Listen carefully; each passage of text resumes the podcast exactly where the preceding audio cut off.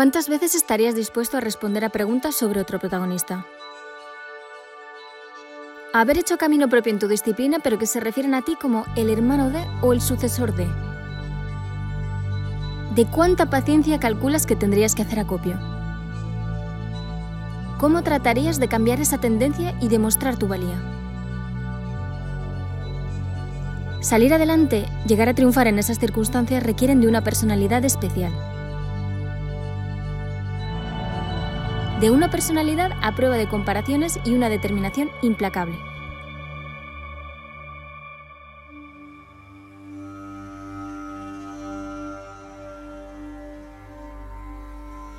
Alex no pensó en ser piloto hasta que su padre Julia le metió el gusanillo. Él pensaba en ser mecánico de su hermano mayor Mark. Pensaba que esa era la mejor fórmula para estar junto a él y seguirle por el mundo. Pero su talento tenía otros planes y en cuanto se subió a una moto mostró por qué. Dos veces campeón del mundo, Alex también recuerda otros dos años que le hicieron madurar y crecer. Cuando Alex se alzó con personalidad propia en los años más duros de su carrera.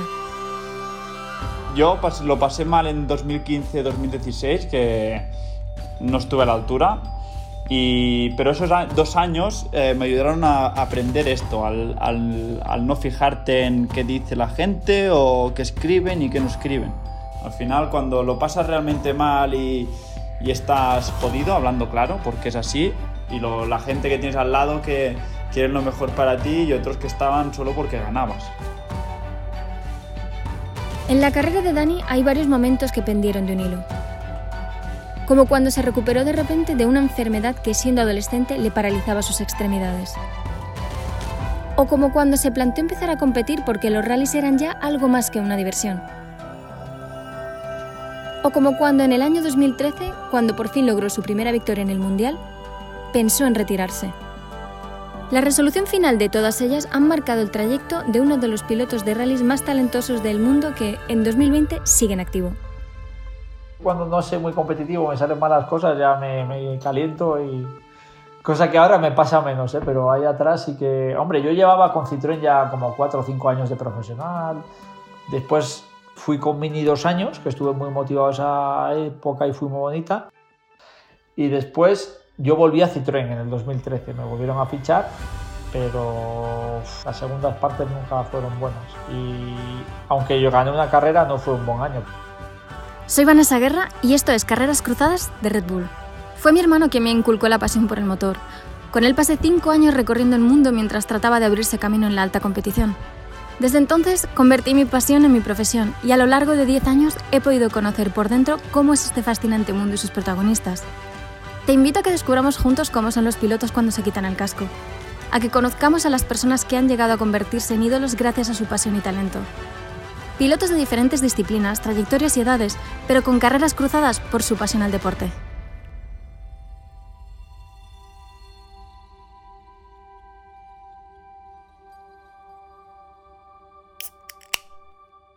Alex, ¿cuál es tu primer recuerdo sobre dos ruedas?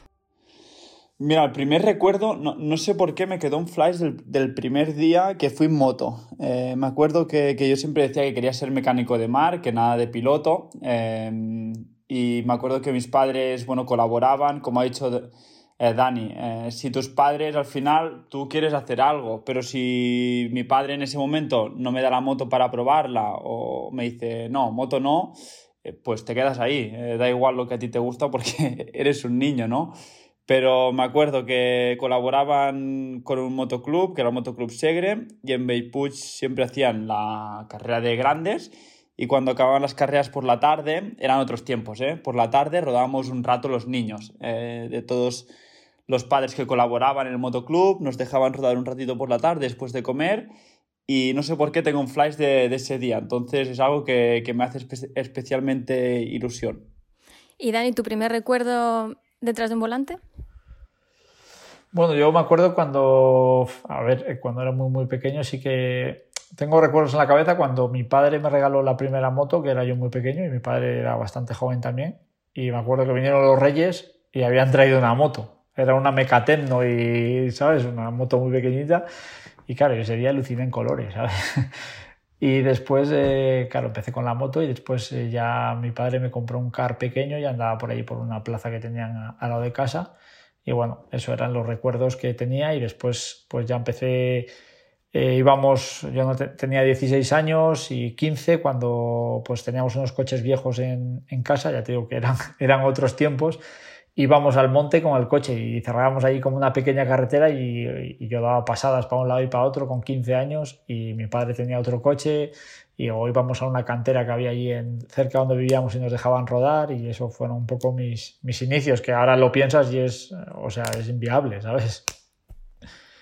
¿En qué momento os disteis cuenta de que ya no era un simple hobby y que ya ibais a dedicaros al deporte, tanto a rallies como, a la velocidad? Alex, empezamos por ti. En motos, cuando te das cuenta de que puedes dedicarte a ello, es cuando entras en el mundial, ¿no? Que, ya todos es mucho más serio. en motos tenemos la gran suerte de que tenemos un campeonato de España muy potente, con mucho nivel y que los equipos ya son muy profesionales, entonces haces, hacen que llegues al mundial mucho más preparado. O sea, en el campeonato de España ya empieza, te empieza a tener el sueño, ¿no? De poder dedicarte a tu, a tu pasión pero cuando llegas al mundial es cuando ya te dedicas plenamente a ello, 24 eh, horas del día y cuando la cosa ya se pone seria, porque una cosa es llegar, pero mantenerte durante 15 años en el Campeonato del Mundo, 20, eh, eso es lo más difícil. Eh, llegar, llega mucha gente, pero el, el, poderse mantener y el cada año reinventarte y el cada año ir mejorando, eso es lo que cuesta más y, y en ese momento es cuando te das cuenta de que puedes eh, dedicarte a ello y puedes perseguir tu sueño que es ser campeón del mundo. Supongo que en el, en el Rally Dani pasa un poco esto, ¿no? También. O cuando vosotros veis que puede, puede cojar la cosa. A ver, está claro que, pues, eh, como en todos los deportes, al principio pues es tu hobby y yo el primer año que corrí en montaña, cuando tenía 16 años, pues eso era, pues, hombre, pues iba mi padre, iba yo, llevábamos el coche y corríamos, ¿no? Pero nunca piensas, joder, voy a llegar a algo, ¿no? Porque, claro, es una cosa que es difícil, mi familia, pues, pues como la de Mar, ¿no? Pues como la de Alex, ¿no? Que, que al final son familias eh, normales y, bueno, pues nunca dices, joder, si podría llegar o no, ¿no? Tú lo haces un poco por divertirte y dices, bueno, pues voy ahí, corro las carreras de aquí y todo bien. Y después del primer año, pues yo empecé a correr con un BMW que preparamos nosotros. Y yo iba a las carreras y yo ya sabía que, bueno, quería hacer un poco espectáculo y tal, pero quería ir rápido, ¿sabes? Entonces ya al segundo, al segundo año mi padre tenía un Mitsubishi y me dice, ¿por qué no corres con el coche mío? Y digo, hostia, digo, ¿me le dejas? Porque claro, yo iba con un coche viejo, ¿sabes? Y entonces ya en ese momento, como yo no me atrevía con ese coche ni a derrapar ni a hacer nada, pues lo único que hacía era conducir fino y, era un coche bueno. Entonces, claro, yo llegaba a las curvas, giraba, aceleraba, tal, y, y bueno, entonces hacía buenos tiempos porque no iba haciendo espectáculo ni nada. Ibas a no romperlo, ¿no? A no romperlo. Efectivamente, o sea, el objetivo era no romperlo. Y me di cuenta que digo, joder, pues eh, me gusta más correr que hacer espectáculo y eso, yo quiero correr, ¿sabes? y empecé a picarme a correr y a hacerlo bien y bueno, pues todo fue dándose y, al final pues fuimos luchando por los sueños y fueron saliendo las cosas. Dani, en tu caso, cuando eras muy joven, atravesaste por una, por una enfermedad que estuvo a punto un poco de cambiar eh, tu vida por completo, ¿no? ¿Nos puedes contar qué es lo que te pasó? Pues eh, tuve una cosa que te afecta los nervios de las piernas, que tampoco me digas mucho eh, o sea, no, no, sé, no sabían en ese momento muy bien de qué venía y bueno, tendré que buscar un poco más porque... Y me afectó a los nervios de las piernas, decían que puede ser un catarro mal curado, no sé qué, y eso te afecta pues, al sistema nervioso, te va comiendo los nervios, que pues como los cables, y empiezas a perder un poco de movilidad. Y entonces pues yo trabajaba ahí con mis padres en el karting y tal, y, bueno, pues y estaba cansado y no podía andar y ya fuimos al médico y nada, me dijeron que, que no tenía nada. Pues bueno, fui para casa cuatro días y dije, joder, había una valla que tenía que saltar para cuando los cars eh, terminan el tiempo, para meterlos para adentro, para boxes. Y joder, una valla que tiene 50 centímetros, ¿sabes? Y yo me apoyaba y pum, y saltaba. Y, y, yo veía que no tenía fuerza para saltar. Y digo, hostia, algo me pasa porque yo no tengo fuerza en las piernas. Pues volvimos al médico, tal, me hicieron unas pruebas de la médula espinal, no sé qué tal, y ya me detectaron una enfermedad que me dijeron es que no sabemos muy bien lo que es y esto sub, eh, va desarrollándose hasta que para, está un tiempo estabilizado en teoría y después baja. Pues claro, no me daban nada más, ni que había que hacer ni nada, que había que esperar, ¿sabes? Entonces, imagínate, mi padre, mi familia, todos, yo tenía 18 años, había empezado a correr y yo nada más que quería correr, ¿sabes? O sea, a mí me da igual andar. Y la última carrera que corrí ya no me podía casi bajar del coche y entonces, claro, yo estaba todo el día sentado allí porque la mitad de la gente no lo sabía. Joder, pero este no se baja del coche, no sé qué era un rally sprint. Después de unos meses, pues de la noche a la mañana empezó a ir bien y desapareció. Y... Pero yo intentaba hacer de vida normal para no volverme loco. Yo me di cuenta de decir, hostia, digo, yo con el poder andar y estar bien y estar con mi familia y correr cuatro rallies, no necesito más. O sea, que todo lo que venga, además, bienvenido sea. Y un día de la noche a la mañana sí que realmente estaba mejor. Y dije, hostia, digo. Y en dos semanas desapareció y justamente había un rally que, que iba, se iba a hacer. Y bueno, pues coincidió con ese con las dos semanas y yo lo primero que en cuanto empecé a estar bien digo, hostia, en dos semanas hay un rally. Digo, aquí vuelvo. Y, y sí, efectivamente, volví ahí y gané. O sea, fue bonito. Competir en casa es siempre especial, pero también puede ser un poco estresante. Los compromisos se multiplican y las muestras de cariño también, pero las exigencias no disminuyen. Cómo ser agradecidos sin perder competitividad es la ecuación que los pilotos tratan de resolver cuando corren en casa.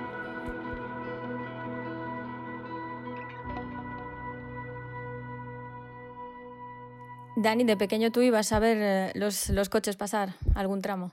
Mm, sinceramente no he ido mucho. He ido siempre con mi padre cuando he ido a correr y tal. Sí que he ido a ver, sí que íbamos a ver el Cataluña, ¿no? El rally del mundial de toda la, de, siempre. Esperaba con ansia ver el, ese rally.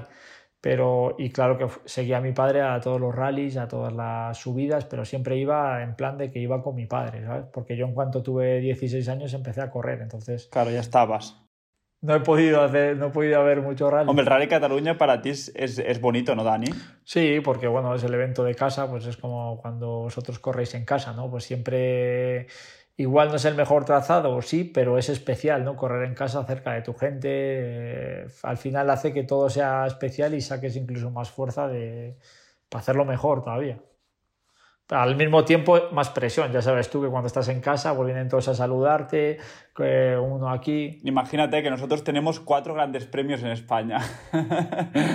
Imagínate que a toda la gente aquí allí. Los grandes premios de España, siempre lo digo, para el piloto es, son los peores porque tienes eventos, tienes todos los amigos allí, no sé qué, uno, el otro. Me acuerdo el primer gran premio que hice en España, ella siendo piloto del mundial, que fue en Jerez me perdí. O sea, mi cabeza tenía 17 años, me perdí. Eh, no daba pie con bola, ¿eh? O sea, salía. Llevaba una temporada que estaba ahí entre los cinco primeros. Llegué a Jerez, que digo, aquí me lo como todo, eh, con la gente allí, no sé qué, aficionados.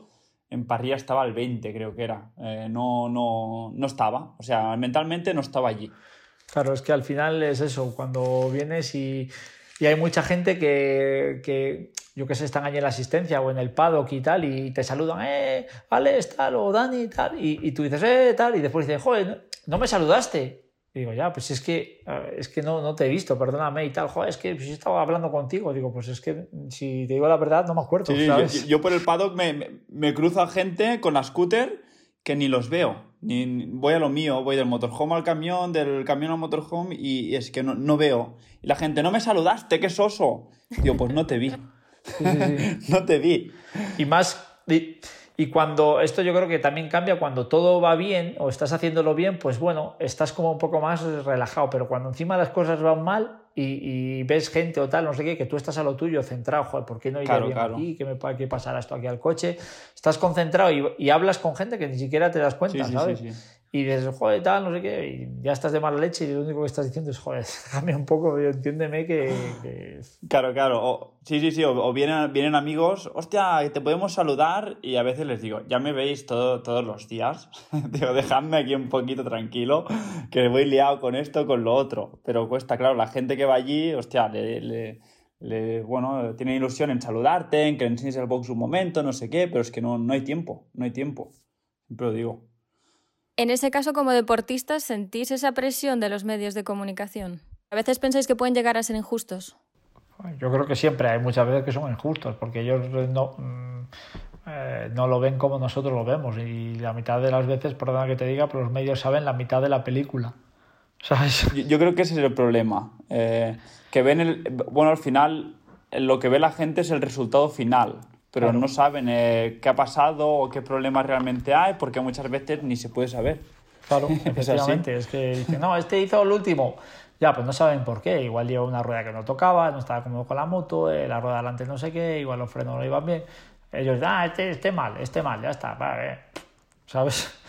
Pero bueno, esto está hecho así y como muchísima gente no sabe de esto y una persona escribe en un periódico una y lo ve todo el mundo. Entonces, si esa persona no te gusta, pues ya te echó a, a pique. Eso es así. Yo, yo lo pasé mal en 2015-2016, que no estuve a la altura. Y, pero esos dos años eh, me ayudaron a aprender esto, al, al, al, no fijarte en qué dice la gente o qué escriben y qué no escriben. Al final, cuando lo pasas realmente mal y, y estás jodido, hablando claro, porque es así, eh, es cuando ves lo que, lo que tienes que hacer y lo que no. Eh, es así.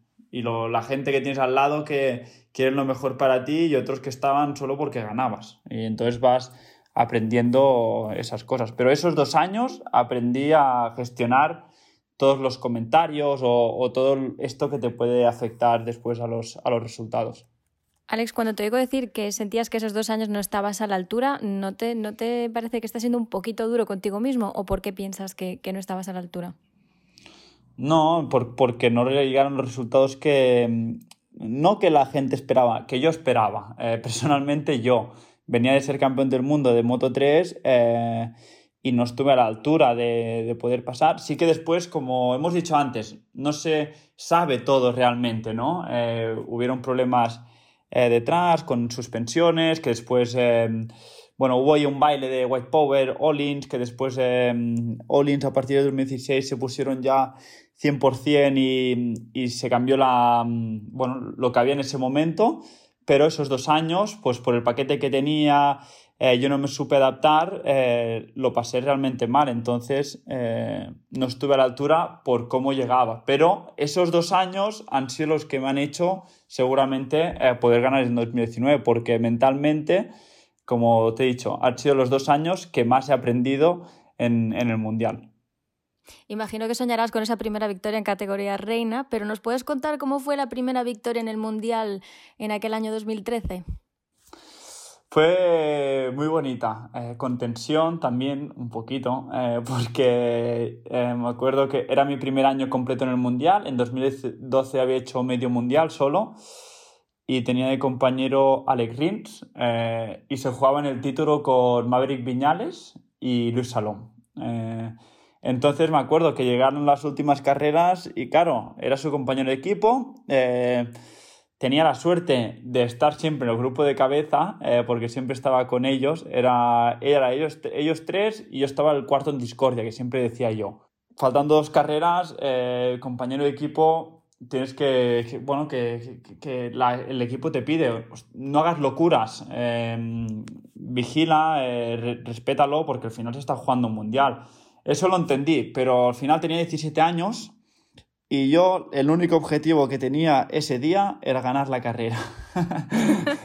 y, me acuerdo que fue, bueno, fue una carrera de locura, eh, donde Salom se cae en la primera vuelta, bueno, que lo tiraron, y después Rins a 7 o 6 del final, algo así, se cae detrás mío. Claro, en ese momento lo único que podía hacer yo mejor para, el equipo era ganar la carrera. Y por suerte, me acuerdo, súper bonito, mano a mano con Viñales en la última vuelta. Lo conseguí ganar, pero ya es, es diferente. La, mentalidad que tienes con 17 años es completamente diferente. No, no piensas en qué es un, ganar un mundial o, o, qué conlleva para, para, tu equipo. Pero bueno, ese día al menos salió bien para, para el equipo bueno, no tuvieron suerte con la caída de Rins, pero llegaron a Valencia con, opciones. Entonces, esa carrera siempre fue súper, súper especial y muy, muy bonita. Vamos a volver un segundín a, 2013, Dani, contigo, porque tú también conseguiste tu primera victoria aquel año. ¿Y pensarías que, llegaría antes?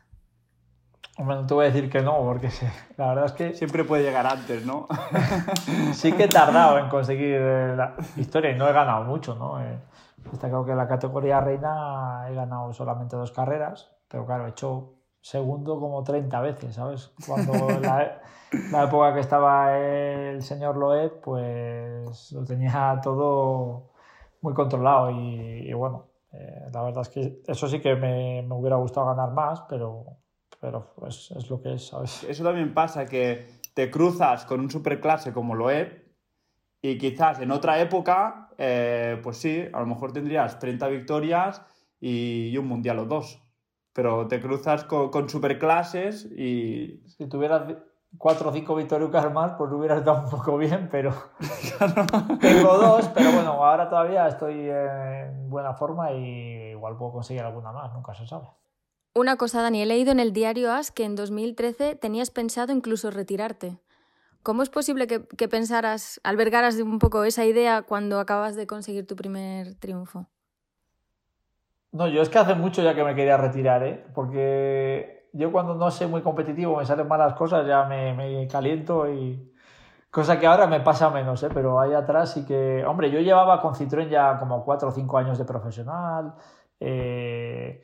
Después eh, fui con Mini dos años, que estuve muy motivado esa época y fui muy bonita, y el equipo se deshizo un poco porque pues, unos querían coger dinero de un lado, otro, total, que Mini se mosqueó y ya por culo cerró chiringuito.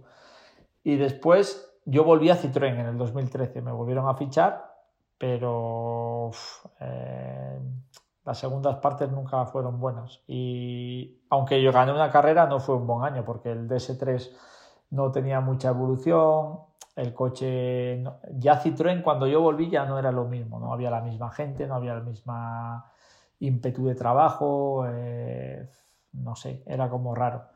Y sí que gané una carrera, pero no hice un buen año. Y después de eso, pues 2013, pues 2014, ya después me llamaron los de Hyundai y corrí alguna carrera esporádica. Y dije, ah, voy a correr alguna carrerilla y tal, hago un par de ellas o tres, y bueno, hago test y estoy un poco más tranquilo y eso y empecé a hacer carreras y lo estaba haciendo bien y me dijeron, tú, te toca montarte ahí otra vez. Y digo, oye, pues vale, porque la verdad es que estaba a gusto, me lo pasaba bien, era un equipo bueno y era el principio y bueno, pues ahí llevo seis años con ellos ahora ya, ¿sabes? Antes de arrastrar a cientos de aficionados, ellos mismos son esos aficionados. Los que acuden a las citas del Mundial a tratar de conocer a sus ídolos, los que los miran incrédulos, impactados de estar a solo unos pasos de ellos. Los que se dicen a sí mismos, algún día yo estaré ahí contigo. Habláis de, eso, que la gente quiere siempre eh, hablar con vosotros o que les saludéis o que se hagan una foto, pero vosotros también en algún momento habréis tenido algún ídolo de pequeñitos. Sí, hombre, eh, yo cuando eso, pues Carlos Sainz, Chus Puras, son gente que les veías y se te quedaba una cara, ¿sabes? Pues eran como intocables, ¿no? Pero, claro, todos hemos tenido, yo creo, gente que, que nos hemos, eh, cuando somos pequeños, decir, joder, ¿quién fuera Carlos Sainz? O, o yo qué sé, Chus Puras o cosas así. ¿Y recuerdas la primera vez que conociste a Carlos Sainz? Eh, recuerdo de verle en un rally de, Cataluña cuando iba con el Subaru, ese que era, ponía 555 y tal, y tengo una, una foto al lado, eh, al lado de por allí por donde estaba él y eso, y sí que, a ver, me impresionaba mucho toda la gente del Mundial, ¿sabes? De todo el mundo que, que corría, pues, eh, pero vamos, que es que ahora mismo yo voy en la carrera de MotoGP y no sé, y tengo respeto por todo el mundo, ¿sabes? Me, me, pone la piel de gallina porque me pongo en su piel, ¿sabes? En la gente, pues también cuando voy a algún gran premio, pues igual no saludo a alguien o no digo nada porque al final yo sé lo que ellos sienten y yo sé que ellos están trabajando allí. Es un fin de semana difícil, ¿sabes? Entonces eh, vas allí y oye, tal, igual te da palo decir, te puedo saludar o no quieres molestar, porque ya sabes que ellos están trabajando y tienen mucha presión. Es mejor ir un día a decirle normal, oye, estás aquí, vamos a tomar un café y tal, y es otra persona totalmente diferente, ¿sabes? Y en tu caso, Alex, ¿quiénes han sido tus ídolos? Mi, mi ídolo siempre lo, lo, he dicho. Yo soy, tengo 24 años eh, y cuando empezaba a tener razón eh, en mi cabeza un poco, el que ganaba en ese momento y el que subía a 125, dos y medio, era Dani Pedrosa. Eh, y sus primeros años en MotoGP y todo eso, siempre lo, lo apoyaba muchísimo. Y es el único piloto que a día de hoy lo veo y no sé por qué me, me da respeto. Me da respeto. Mira que con con Dani, eh, como han sido compañeros de equipo con Marc muchos años eh, y hemos compartido patrocinador, hemos hecho eventos juntos y hemos estado muchas horas juntos, pero a día de hoy lo veo, yo qué sé, quedamos un día haciendo motocross, eh, lo que sea, y aún me da, me da respeto. Es ese... Creo que, que Dani no ha tenido la suerte que, que, que, merecía, porque creo que un título de MotoGP se lo merecía más, más que nadie, y es ese referente que, que siempre desde pequeño mi, miraba. ¿Alguna vez se lo has dicho a Dani, que era tu referente? Directamente con él no, me, a mí me da vergüenza de decirle eso directamente, no a él, pero, pero sí, nunca lo he escondido, que de pequeño era con el, con el que me fijaba. Creo que ha sido para mí el piloto que técnicamente eh, ha sido mejor encima de, de, una moto, pero que por su tamaño y sus carencias físicas que, que tenía, no ha podido explotar eh, todo lo que tenía en una categoría como MotoGP que es muy exigente y que, que el físico es muy importante. ¿Y recuerdas la primera vez que tuviste la ocasión de hablar con Dani en un circuito? Tenía una foto con él de hace, creo que era 2004 o así, 2005 eh, más o menos, eh, que eran dos y medio en Montmeló, eh, que iba en la scooter con Raúl Jara, pero yo no sé dónde está esa foto. creo que la, la, perdí, no sé, estábamos yo y mi hermano y, y, él. Y la primera vez fue creo que en 2013 en, en un evento de, de Repsol en, en Madrid, que, que hicimos ahí unas grabaciones y esa fue la primera vez que realmente hablé un rato con él. Y Dani, volviendo a hablar ahora contigo, mm, tenía es una curioso, pregunta. ¿eh? Todo, es curioso lo, la vida, ¿eh? Como eh, Alex, teniendo su hermano que ha sido compañero de Dani ¿eh? y que estuvieran corriendo en casa y dijeron, eh, o Dani es mi ídolo y es el compañero de equipo de su hermano. no, pero Mare, claro. no, suele pasar con muchos hijos de, yo qué sé, hijo de un corredor de rallies que, que es fan de su rival, ¿sabes? Sí, sí, y al final, pues imagínate, me imagino a Mark diciendo, eh, no, es que Dani es mi ídolo y, y me cabrón. y, y, y lo más fuerte de todo es que eh, ahora estoy en el sitio de mi ídolo. o sea, que hace do dos días estaba, ¿sabes? Eh, es algo que cuando eres pequeño ni, ni, no, no, no, se te pasa por la cabeza ni, o sea, ni de coña. O sea, sí, hablando claro. Pero cuando estás, dices, hostia, hace dos días estaba ahí abajo y ahora estoy aquí, que es eh, donde estaba él. Entonces, es algo que, que da respeto, la verdad. Da respeto, pero te da un poquito también de, de presión o de motivación extra motivación, claro. Está claro que estar en el Repsol Honda pues eh, lleva mucho, muchas cosas de, de presión, eh, seguro. Estar en cualquier equipo oficial te da esa presión, pero también esa motivación ¿no? de, de, de poder intentar demostrar eh, que también puedes hacerlo y que, que puedes ser competitivo. Pues sí, la verdad es que es bonito ¿eh? de escuchar pues así palabras de gente que tiene como tú, que tiene respeto por otros pilotos y admiración. Y joder, porque tú podías decir, nada, o sea, ahora mismo lo que tú dices, estás en el sitio de, de Dani, ¿no? Y, claro. y, yo para mí también Dani, eh, joder, también ha sido un fuera de serie y un super clase, ¿no? Porque todo el mundo dice, no, Dani, no sé qué, tal, está ahí siempre, segundo, todo tal. Pero es un, Dani es un tío que ha estado muchísimo tiempo en MotoGP y en motos y se es por algo, ¿sabes? O sea, y, y, esa gente hay que respetarla y los títulos que tiene y el respeto que tú tienes hacia él cuando hablas, pues es, es, bonito, ¿no? Porque no mucha gente hoy en día pues tiene respeto por otros, nada, esta, nada, sé qué, o yo, tienen mucho ego, ¿no? Y al final yo creo que es, es bonito respetar a otros pilotos que han marcado una era y, y joder, eso es, está bonito oírlo de otro piloto que está en su sitio ahora mismo, o sea que... No, claro, es que, es que, es que Dani, como tú has dicho, es un superclase. Eh, y como he dicho, no, no, ha ganado el Mundial de MotoGP por lo que haya sido, porque mala suerte Dani cree, creo que nos gana a todos, porque siempre que tenía la oportunidad le pasaba algo, pero al final cuando estás allí, eh, cuando estás en arriba, eh, tendrás mucha gente que quiere lo mejor para ti, mucha gente, evidentemente, pues que no le entrarás por los ojos, pero Dani creo que se ha ganado a mucha, mucha gente por, la manera ¿no? que, tenía de, transmitir eh, las cosas y la sencillez que tenía, creo. Sí, no ha ganado una carrera, o sea, no ha ganado un campeonato de, MotoGP, pero joder, el tío ha estado ahí y ya quisiera mucho, ¿sabes? Es que no todo el mundo es como Mar. Desafortunadamente, no todos somos igual de buenos, ¿sabes? como Valentino o como otros, pero hay mucha gente que lo hace muy bien. Entonces, pues, joder, es que cualquiera que cuestione a Dani Pedrosa es que no tiene. Claro, pero ahora, el problema es lo que tú decías. Tenemos tantos deportistas aquí en España buenos eh, que están a primer nivel que ganar un mundial, pues bueno, es, alguien. Eh, si no ganas ahora Mark, nos lleva con 8 y parece que todos los otros, eh, pues, pues que no valgan nada, ¿no? Y, no es así. Le, quita valor a las, a las cosas que tienen valor.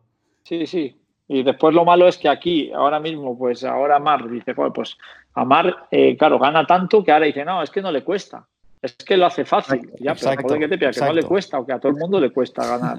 Y el día que no gane dirá, nada, no gana dos carreras, nada, ya está acabado, ya no es lo que era, o ahora está con no sé quién y ya no es igual. O sea, es que somos así, y es la pena de aquí. bueno. Sí, no, y, cuando alguien triunfa mucho, mucha gente espera cuando baja un poco la guardia. No lo digo por más, digo en general, el deporte es, así. Cuando un equipo, un piloto, eh, un deportista gana muchísimas cosas, esperan el momento que flaquee un poco para decir, ves, ya está. Pero es así. Y Dani, tú has mencionado antes también a, Carlos Sainz, ¿no? Y el hecho de los dos ser compatriotas, tú y Carlos, y de que debutaste en el Mundial casi al mismo tiempo que él se estaba retirando de los rallies, em, esa, digamos, ese pase del testigo supuso un extra de presión para ti? ¿O cómo lo viviste? Hombre, siempre la gente, pues eh, cuando Carlos se retira, pues dice, nada, va a ser el sucesor y tal. Yo creo que Carlos no tiene sucesor, ¿no? Eh, ha sido un gran campeón y ha conseguido lo máximo en los rallies para España y de momento ni hay nadie que lo va a superar ni, ni lo va a ver en corto plazo. Entonces, pues eh, merece respeto de todos y claro que, claro, todo el mundo dice, ah, el sucesor de Carlos y tal. Pues Carlos es Carlos y Dani es Dani. Y son dos épocas diferentes y ya está, ¿sabes? ¿Cuál ha sido, según vosotros, la mayor enseñanza que os ha dado el mundo de la competición? No sé, yo creo que al final la competición y tal y el, las, los palos a veces duros que te llevas de tener que luchar y viajar y ir solo por sitios, al final te hace madurar y te hace ver muchas cosas que si no hubiera sido por esto no lo hubieras visto, ¿no? Y, y el tema de viajar, de salir, de conocer gente, de conocer... Eh, Espabilarte. efectivamente, la escuela de, de, la calle, ¿sabes? Que se llama. Al final eso te, eso te lo da pues estar por ahí, que, que al final pues es una, es una suerte. No, y el, entrar el entrar en un box o vosotros cuando estáis con ingenieros tienes 18 años o, o, o 14 en el Campeonato de España y estar hablando todo el día en el box con un tío que tiene 40, 50, eh, que es el técnico o el telemétrico o no sé qué. Entonces, eso te aporta que desde pequeño tengas otra madurez eh, diferente. Y, y, como has dicho tú, viajes, espabilarte por ahí, los idiomas, todo eso hace que, que lo decían coño, pero la, carrera de la vida eh, es lo que más te da como, como deportista. Oye, el de 40 no lo habrás llamado no le habrás llamado mayor al de 40, que tengo 37 ya. No, no, no. Que te caneo, ¿eh? Pero claro, entras con 14 ahí en un box. Sí, sí. Y tienes la, la responsabilidad de esa. Es así, es así. Es así.